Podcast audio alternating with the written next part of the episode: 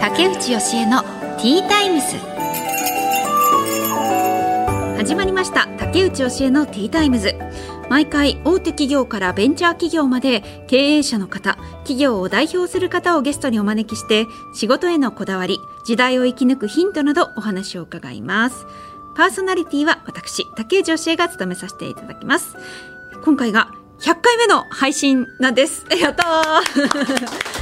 100回目だいいですね。これから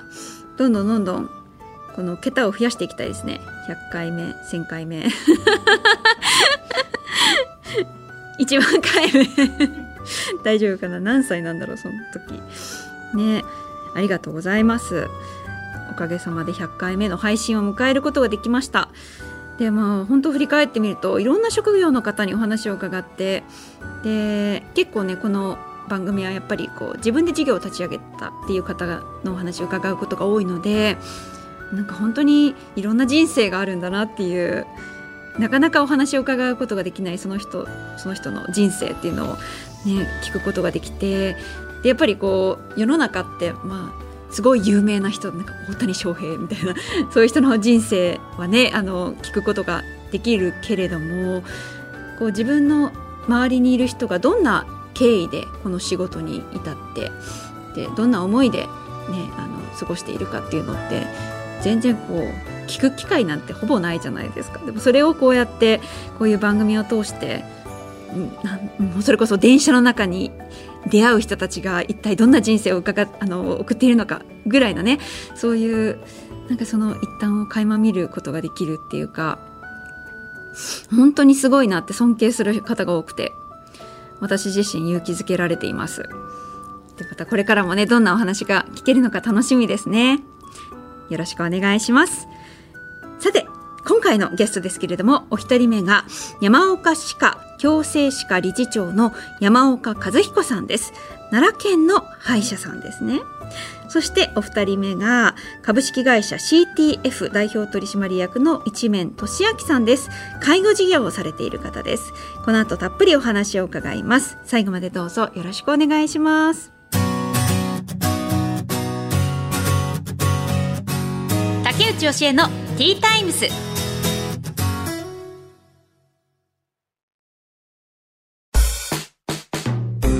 ここからは企業の代表の方をお招きしてお話を伺います。山岡歯科矯正歯科理事長の山岡和彦さんです。よろしくお願いします。あよろしくお願いします。まずはプロフィールをご紹介します。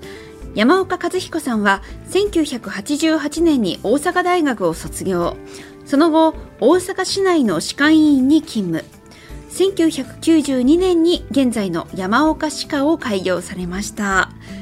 ことでよろしくお願いします、はい、よろしくお願いします。今日は診察着ではいご視いただいて、はい、清掃っていうことですかね、ある意味、はい、はいそうですね。うーんそうですよね。結構はいあの、この番組であの歯科医師の方出ていただいているんですけれども、割と診察着でお越しいただく方も多いか、なと思いますね。うん、であの病院自体は奈良にあるということで、はい奈良市三津烏っていう町にあるんですね。はい。はい。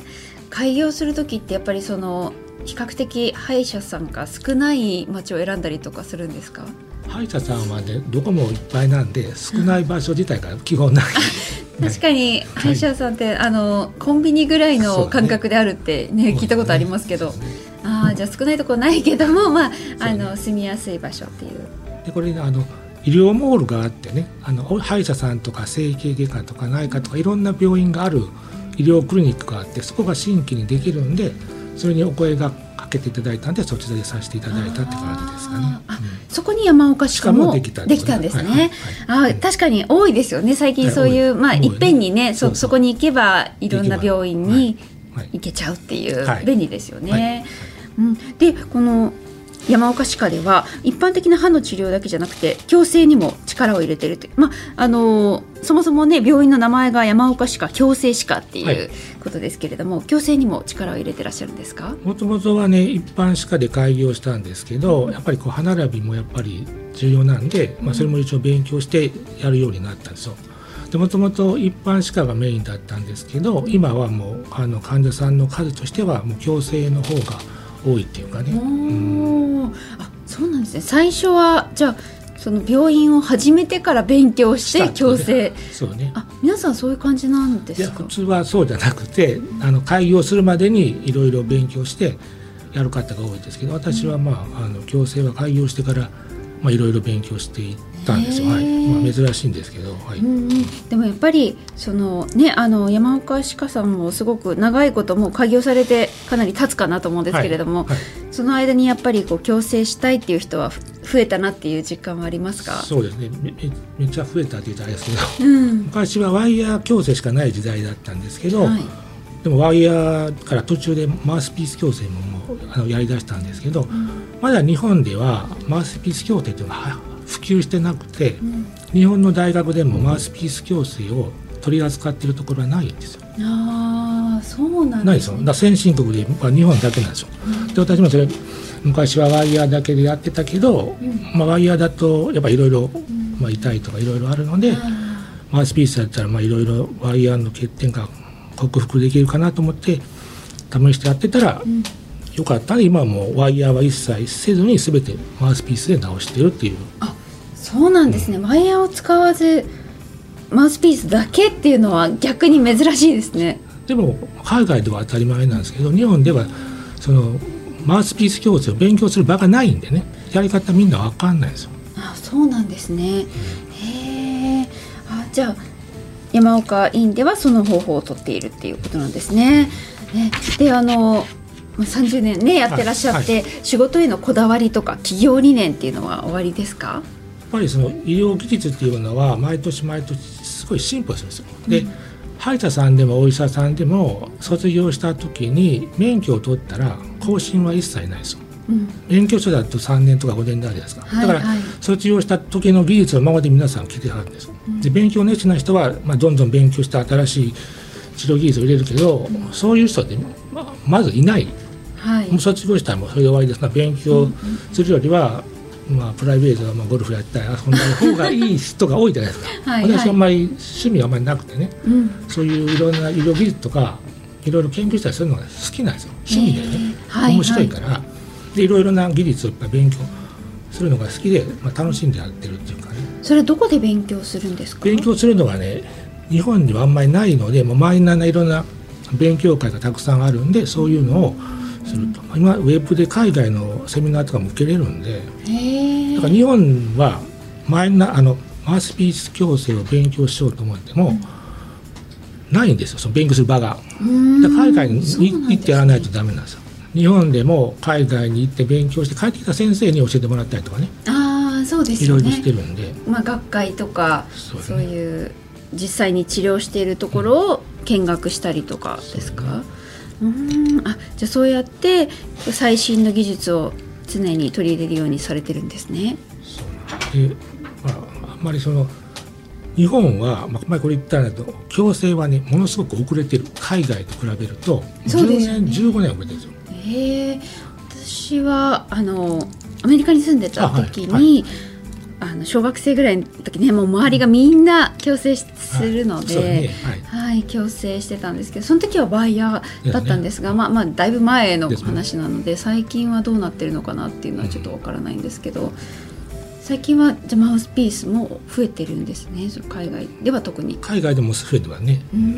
ん。それは、えっと一日中マウスピースをつけるんですか？それとも夜ねあのご飯食べる時と歯ブラシの時だけ外していただいてそれ以外もつけてる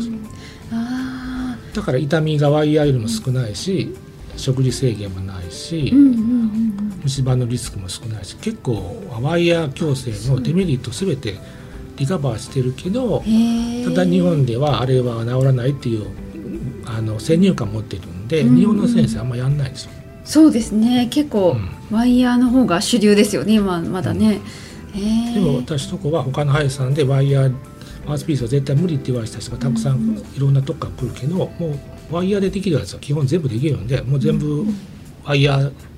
マウスピース全部やっちゃうっていうのがあるのでね。うーん。だから結構遠いとこから来たんですよ。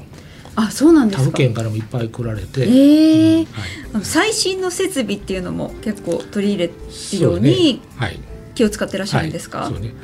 でねあのやっぱり C 普通あのレントゲンっていうのは平面なんでね、やっぱり治療するにはやっぱり 3D データっていうのが必要で、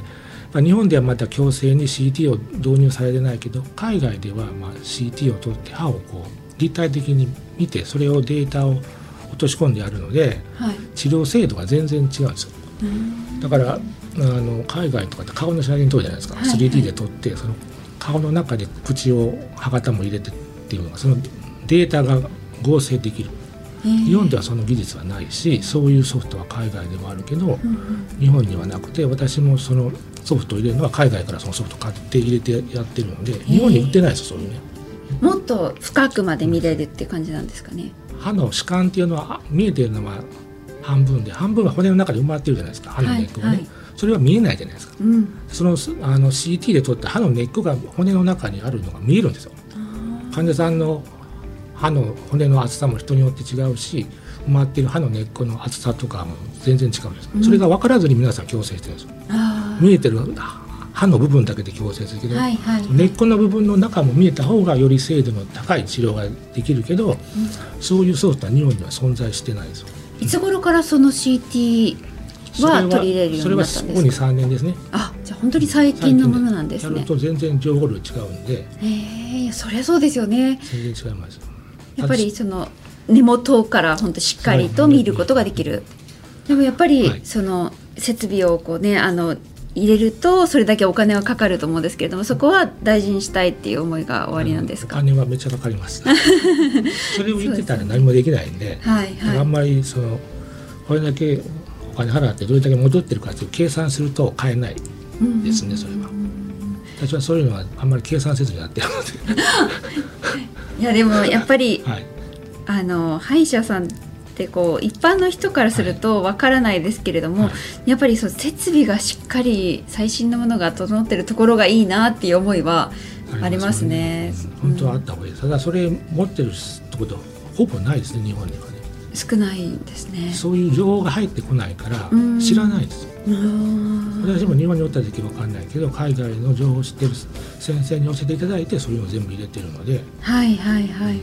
ね勉強を常にしてるからこそそういう情報が入ってくるんですね。別に苦痛じゃないでね。面白いですよね。こういう情報あったからすごいなと思って喜びながらやってるうんので、うん。うん。うん。お好きなんですね。えー患者さんと向き合う上でなんか心がけていることとかってありますか？やっぱりね患者さんって最近情報があってネットでいろいろ調べるじゃないですか。で調べたら日本ではマウスピース矯正あんまり良くないしあんなんでは治らないっていう情報が結構多いんですよ。うん。でここまあセカンドオピニオンで来られる患者さんが多いでいろんなとこ回ったらマウスピース矯正はあかんと。あんなん絶対治れんからやめておきやっていう人は結構来るんですよ。来るからね、はいはい。はい。でここではもうマウスピース矯正絶対治らないとそれ全部治すんでただ患者さんそんな信じてくれないんでね、うん。だから過去のデータを見せてその患者さんよりもっとすごい人をこういうのが治ったよっていうのを見せないと患者さんも信じてくれないんで、うん、だからこういうのもワイヤーでは難しいやつもマウスピースだったら治るっていうのを不安を取り除かないとね治療費ってめっちゃ高いじゃないですか矯正ね、はい。だから、はいどんな結果出るか分かんないのでやっぱり患者さんも不安なんですけどね、だからそれを事前にできるだけ解いてあげる、もう時代はもう海外ではもうこういうのがマウスピースが一般的であるけど日本ではまだちょっとまだまだですけど必ず治りますよっていうのを安心させてあげないとねなかなか踏み切れないところがあるのでね。あじゃあそういう過去の症例とかをお見見せしてそうだね。なるべく不安を取り除いて。でもあのワイヤーじゃなくてマウスピースをこう選ぶ患者さんっていうのはその理由は何でですか患者さんはやっぱり見た目重視なんですよ。ああと治療の精度が高い。あのまず初診時に 3D 画像を撮って治療の設計図を作るんですよ。あはい。その時に全ての歯を0.1ミリ単位角度は0.1度単位でずらして設計図を作ってスタートとゴールを決めてそこまでマウスピースを何個かで持っていくっていうあ。プログラムを作るんですよ。じゃああのどんどんこうきつくしていくことをできるんですそうね。そう歯をとちょこちょこちょこ動かしています。あその細かい設計がねワイヤー矯正と比べても全然格段の差があって仕上げがめっちゃ綺麗です。っていうとワイヤー矯正で怒られんねんけどすごいめっちゃ綺麗にスピードも速く痛くなく。私はこういうのもうちょっと広まっていただきたいけど、歯医者さん自体日本の歯医者さんがマウスピースの良さを知らないし、8割9割の先生はワイヤーの方がいいしマウスピースの方があかんっていう知識なんですよ。私もやるまではそうやったんです実際やってみたら私もそんな期待してなかったですよ。簡単なやつが治ったらいいなぐらいだったら不思議と全部治っちゃってなんでかなと思いながらやるんですよ。っていうのでそれを広めたいんでね。ただ広めたとしても先生がその技術をの学ぶ場がないんですよ日本にはね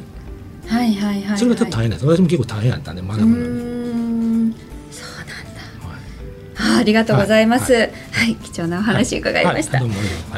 ということで山岡歯科矯正歯科理事長の山岡和彦さんにお話を伺いました。ありがとうございました。ありがとうございます。はい。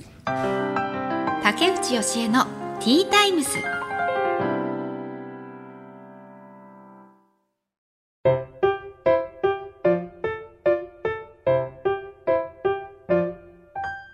次のゲストをお迎えする前に本日の一品です。今回は世田谷自然食品のプレミアムバームクーヘンです。あ宇治抹茶のバームクーヘンだ。いただきます。うんうんうんうんうんうん。抹茶濃厚ですねこれ。うんで白あんが練り込んであるんだ。うん。甘みもしっかりしてるけどやっぱ自然食品っていうだけあってうんなんか素朴な感じしますね。結構ホロホロとしたバームクーヘンかも。私バームクーヘンには目がないんですよ。結構好きで。でこのバームクーヘンはホロホロしてます。バームクーヘンに目がないって言っておきながらその感想だけ書いて。うん。生地がこんなにこうバターたっぷり使ってるとかそういうよりはうん、うん、すごい食べやすいです。なんかこの層を一枚一枚剥がすのが好きなんですよね。バムクーヘンそう。あちょっと元気が出ますね。甘いもの。ありがとうございます。さてこの後お招きするゲストは株式会社 CTF 代表取締役の一面俊明さんですこの後たっぷりお話を伺います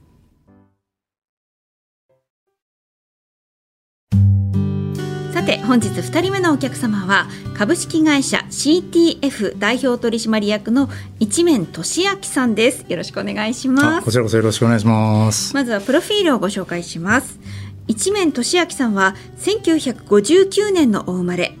早稲田大学政治経済学部を卒業した後、大手証券会社に入社されました。そして2000年に現在の株式会社 CTF を立ち上げ、2020年代表取締役に就任されました。ということでよろしくお願いします。よろしくお願いします。あのちょっとね結構いろいろ伺いたいことがたくさんあるんですけれどもまずはやっぱりこう改めてその株式会社 CTF の事業内容について伺ってもよろしいですか？はい。えっと、あの、株式会社 CTF、若干今の、えっと、竹内さんがご紹介いただいた内容を訂正させていただくんですが、はいはい。えっと、2000年に、えーこの CTF を立ち上げたのではなくて、2000年にあの、私の前社長が、えー立ち上げた会社なんです。で、その2020年に私はそれを引き継いで、えー会社の全株式を買収し、えー新しい経営者として今、外部事業を展開していると。なるほど。それが事実なんですね。で CTF が何やってるかっていうと東京の下町、えー葛飾区江戸川区荒川区。この3区で一応あの老人のデイサービス。はいそれに1箇所だけ、まあ、ご存知かどうかわからないけれどもあのサービス付き高齢者向き住宅っていう事業を全部で10箇所展開しています。あじゃあ訪問介護とあとその実際に住める住宅っていうことですか、あはの介護事業ってあの本当にいろんな種類があって、うん。私がやってるのはあの、えーデイサービスっっていう種類でね、はい。はいはいデイサービスって何かっていうとあの午前中朝、まあ、ご自宅におじいちゃんおばあちゃんたちをお迎えに行く、でそのデイサービスという施設に来ていただいて一日過ごしていただく、食事をしたり、まあ、レクリエーションをやったり体操したり外出したり散歩したりね。で一日楽しんでいただいて夕方またご自宅にお送りするっていう流れがデイサービスなんです。はい。はいそれが10箇所、うん。それにもう1箇所あるのがサービス付き高齢者向き住宅っていうのがいわゆる老人ホーム、はいはいそこに住んじゃうってやつ。はい。だ今竹内さんが言われた訪問介護っていうのは家にいないてヘルパーさんに来てもらうっていうのが訪問介護ってあいうんですね。でそれはやってない。むしろそそれはそれはやってない。実はやってるんだけどもそれまた別の会社でやってる。あ。の、まあ、CTF っていう会社では、まあ、デイサービス週に2日とか、えーまあ、人によっては毎日通ってくださる方もいらっしゃるんだけども、うん。その人たちが一日楽しんでいただいてまた夕方ご自宅に帰ってもらってご家族と一緒に過ごすっていう施設を今10か所かな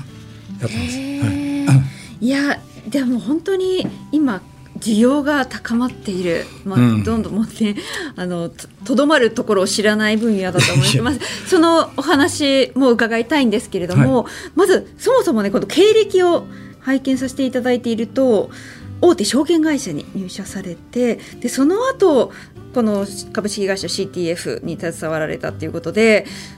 全く違う分野ですよね。なぜそもそもこうこのような事業を始めようと思われたんですか？はいえっとあのー証券会社を退社して、はい実はあの医療系コンサルタント会社に転職をしたんですね。で医療系コンサルタントだから当然あのそこでお医者さんと出会うことがいっぱいある。はいでまあ、医療業界というものを勉強することになるわけです。でその医療コンサルタント会社ににいる中でですね、ちょっとまた別の道に行くわけだけど、あのー当時もう20年前ぐらいに一世を風靡したの動物占い、まあ、実は個性心理学っていうが学問領域なんですけども、はい。それの開発に携わって医療系コンサルタントをやりながらその動物占いの開発、それと世の中に発信する。という作業をもう二十数年前に、えー。えーやってたあんですね。の。動物占いを始められたんですね。そうそうでそれを始めてでその医療系コンサルタントをやってたところにつながっていくんだけどそのコンサルタントとしてクライアントだった医療法人の理事長が私を講演会に呼んでくれた。はい。でそこで ISD 個性心理学の講演を1時間ぐらいさせてもらってうん理事長が目の前に座ってたで理事長がもう一番面白がって聞いてくれて、で終わった後いや一名お前話面白いなお前。で こんだけ人間のことをよく理解してるんだったら俺のところでどどデイサービスを何か所かやってるから、そこの人事人の管理をしてくれっていうことで、えー私を東京にあった、えーデイサービスの人人の管理いうことで、えー呼んでくれたの。私は素直に「はい」と言って、はい。そこがで、えー介護事業に携わるきっかけになったんですね。面白いきっかけですね。でであのー人の管理どころか私が逆にですよ。うん。おじいちゃんおばあちゃんたちと毎日話してるのがものすごく楽しくなっちゃって。えー。もう可愛くてしょうがない。はい。でも前もうその時その通勤するのにでも2時間ぐらいかかって毎朝。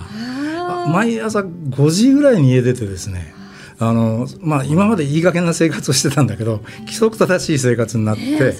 でまあでもとにかく今日はあのおばあちゃんに会える。今日はあのおじいちゃんの背中を流して、えー差し上げたりすることができるみたいなことにすごい喜びを感じて。一名さんご自身が結局人の管理をやれって言われたんだけど現場に入り込んでしまったんです、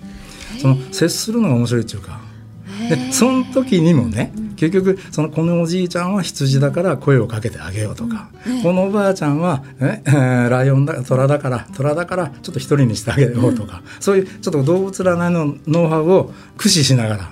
対応していく。えでどんどんどんどん介護事業にはまってしまって、自分で経営するっていうことに最終的になっていく。という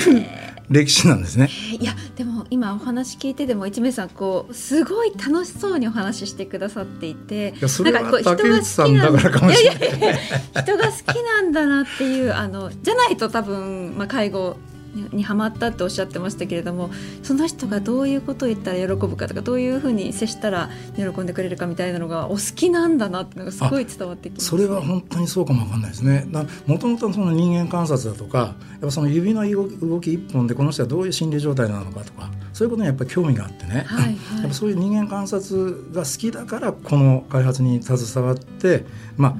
でも分かりづらい。じゃあどうしたらいいかって言ったらじゃあ人間の個性を分類する以外ない、うんうん、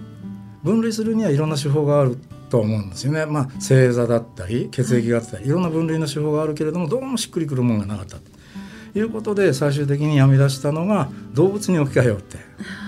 いうことで置き換えた瞬間に、これはおじいさんおばあさんであろうが幼稚園の子供であろうが僕コアラなのって言ったらあ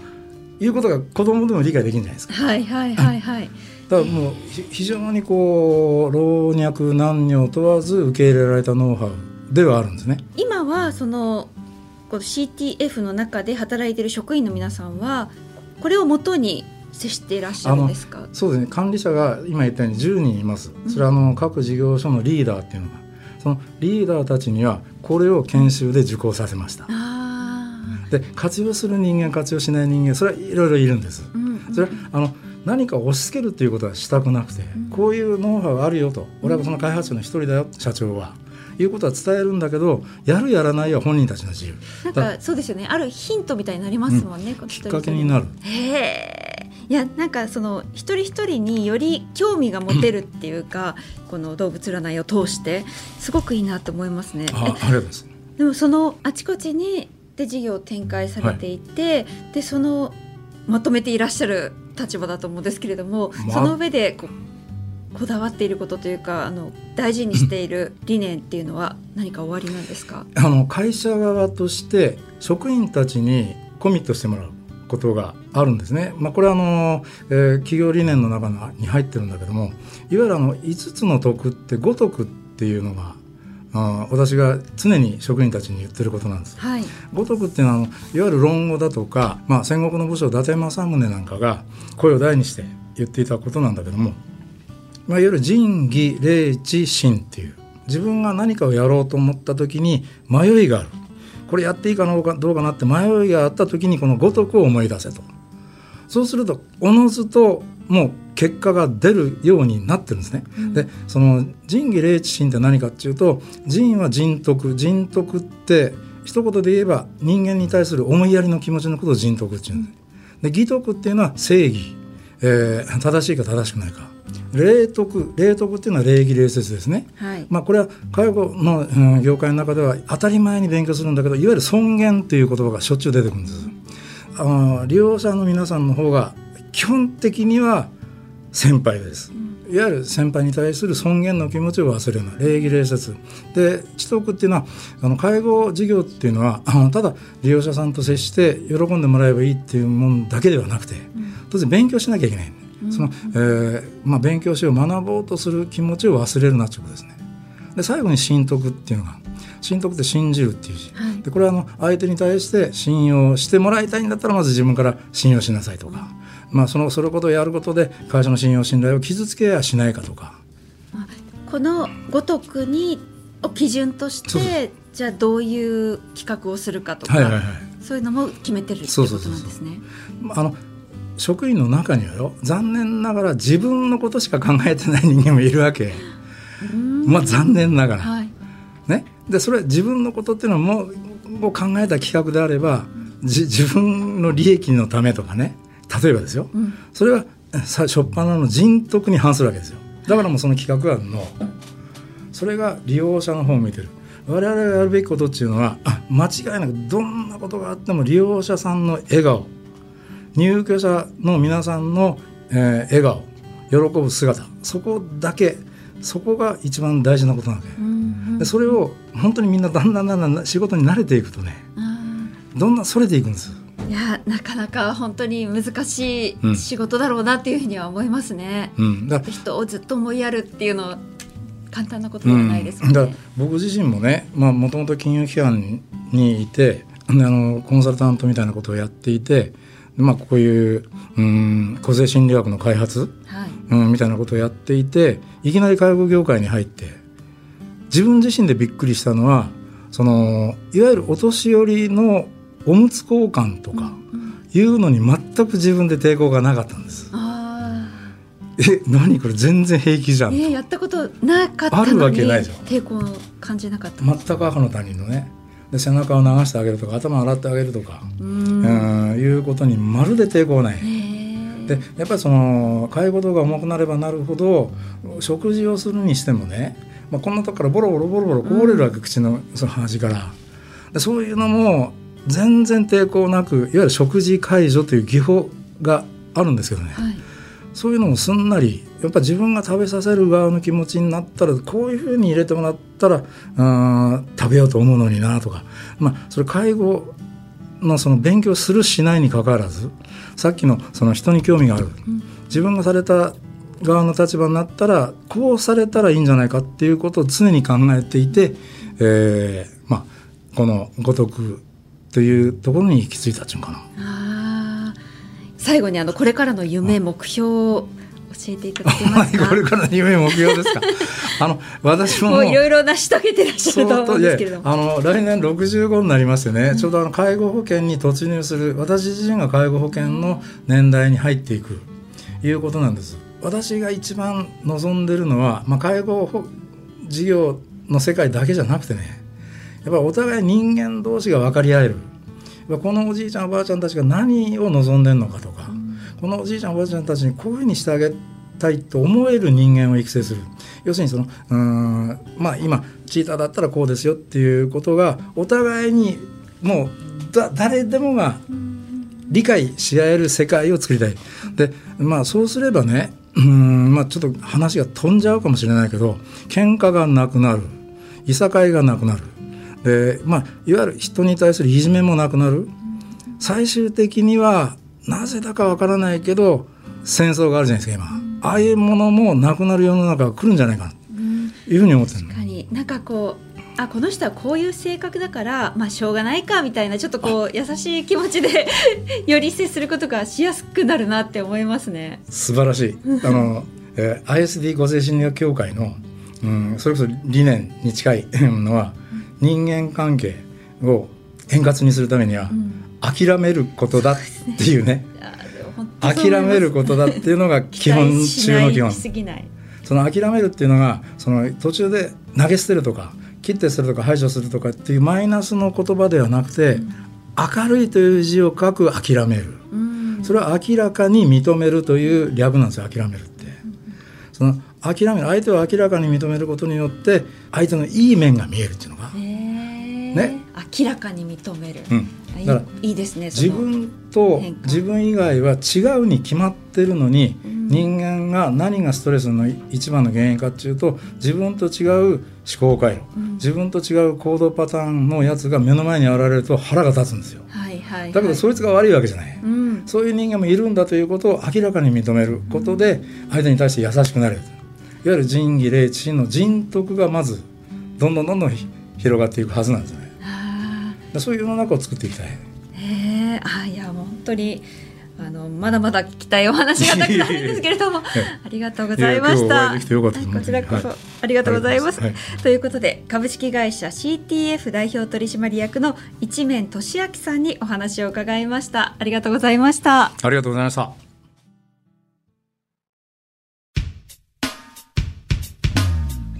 竹内教えのティータイムズ。そろそろお別れの時間となりました、えーお一人目が山岡歯科矯正歯科の山岡和彦さんです。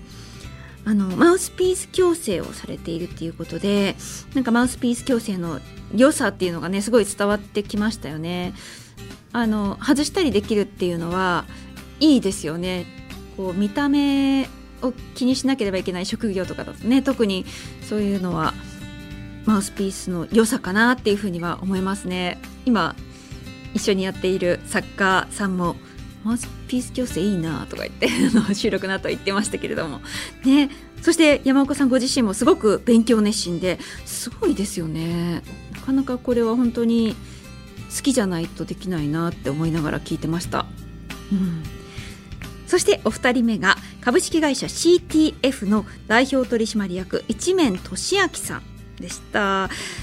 ちめんさんのその介護に対する向き合い方っていうのが本当に熱くてうんちょっと感動しましたね。やっぱりこう他人ですから言ってもそういう方々をこう可愛いなってこう愛情を持っててどういう人なんだろうどういうふうに言ったら喜んでくれるだろうみたいなのを自然に考えることができるっていうのは、まあ、でもこういう方に介護携わっていただけたらでみんなこういう方ばっかりだったら本当に幸せな世界になるなっていうふうには思いますね。であとあの人と接する時にこう諦める明らかに認めるっていうねそういう考え方はすごく大事だなって思いますね。うん、やっぱりいろんな人がいて自分とは違うわけですからそれをこう認めてあげるっていうの考え方はすごい大事だなって私もなんかね最近よく思うんですよね。うん、はいありがとうございました。そしてあなたからのメッセージ募集しております。アルファベット小文字で ttimes.1242.com t times ttimes.1242.com 私竹内教えに聞いてみたいこととか素朴な質問とかいろいろメッセージいただけたら嬉しいです。よろしくお願いします。ということで竹内教えのティータイムズお時間となりました。お相手は竹内教えでした。また次回お話ししましょう。